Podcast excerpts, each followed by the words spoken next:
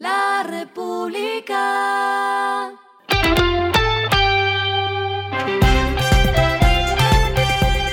Al final de la jornada, esto es lo que debes saber sobre el comportamiento de los negocios, las finanzas y la economía. Las movidas de hoy fueron.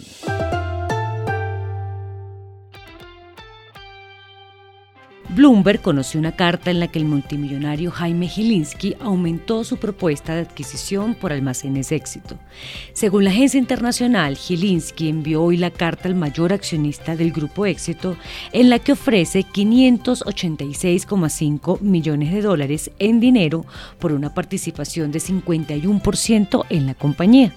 Esto representa una prima por acción de más de 30% frente a la oferta original que se hizo el mes pasado por 96,5% de éxito y que fue rechazada por el directorio de GPA. Casino tiene una participación de 41% en GPA, que a su vez posee 96,5% de éxito. GPA ha evaluado una posible escisión de éxito durante los últimos trimestres. Colombia se suma a la lista de países en los que dejará de funcionar la plataforma de compraventa de vehículos OLX. El 30 de agosto del año pasado, este portal comunicó que dejaría de prestar sus servicios en Ecuador y Perú. Desde el 14 de julio, al ingresar al portal de Colombia, se lee el mensaje OLX clasificados cesará sus operaciones en Colombia. Su operación en América Latina también se ha reducido en Brasil y Chile. La caída en la venta de vehículos en Colombia, más de 26%, parece haber sacudido a la empresa holandesa.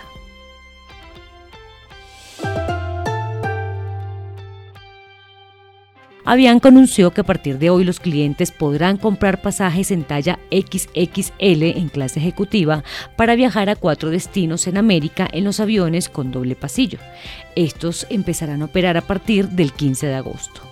Los destinos para volar en ejecutiva serán Buenos Aires, Sao Paulo y Miami y también entre Salvador y Los Ángeles. A excepción del último destino mencionado, los vuelos serán en aviones Boeing 787 y Airbus A320. Lo que está pasando con su dinero.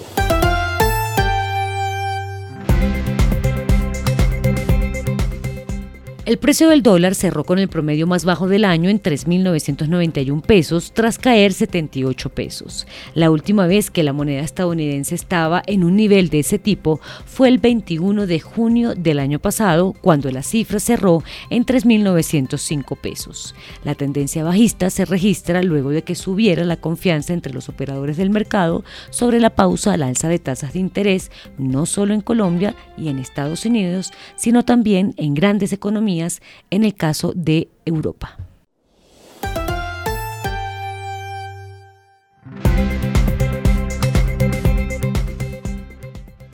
Los indicadores que debe tener en cuenta. El dólar cerró en 3.991,15 pesos, bajó 78,24 pesos. El euro cerró en 4.484,66 pesos, bajó 86,28 pesos.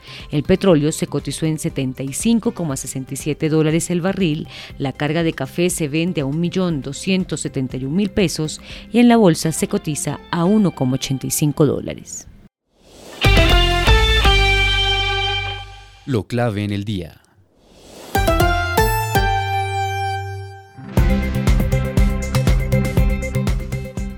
Estuvo centrado en el escándalo por tráfico de influencias de la ministra de Minas y Energía, Irene Vélez, que según fuentes del gobierno obligarán a su inminente renuncia, al menos eso se decía hasta esta tarde.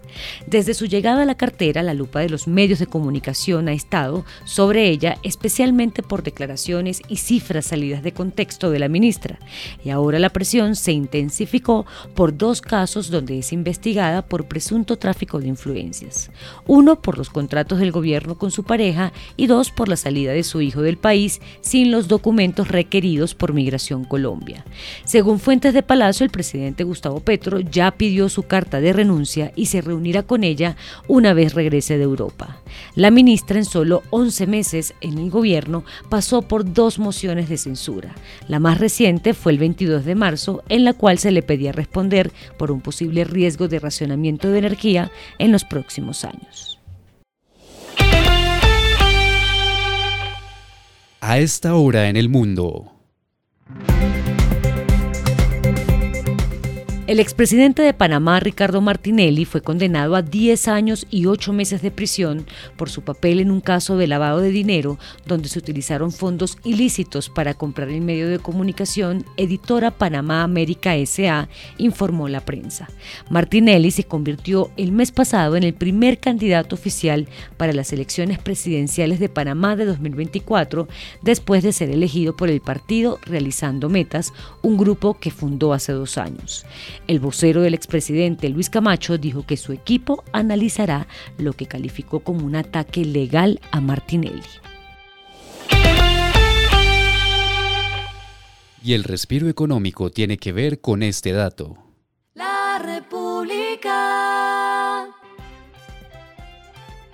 Los taxis aéreos urbanos pueden comenzar a operar en las ciudades de Estados Unidos en 2028 si se adhieren en gran medida a las reglas de vuelo existentes para helicópteros y otras aeronaves de baja altitud, según informaron los reguladores federales.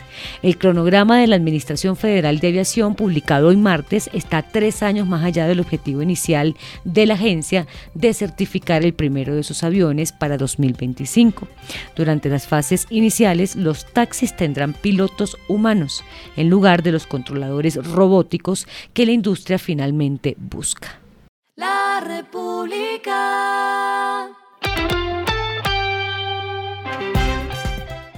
Y finalizamos con el editorial de mañana. Presidente, con la ministra Irene, usted decide. La ministra de Minas, Irene Vélez, está otra vez bajo la lupa y no precisamente por su ejecución o buenos aportes en políticas públicas. La inacción tiene consecuencias. Esto fue Regresando a casa con Vanessa Pérez.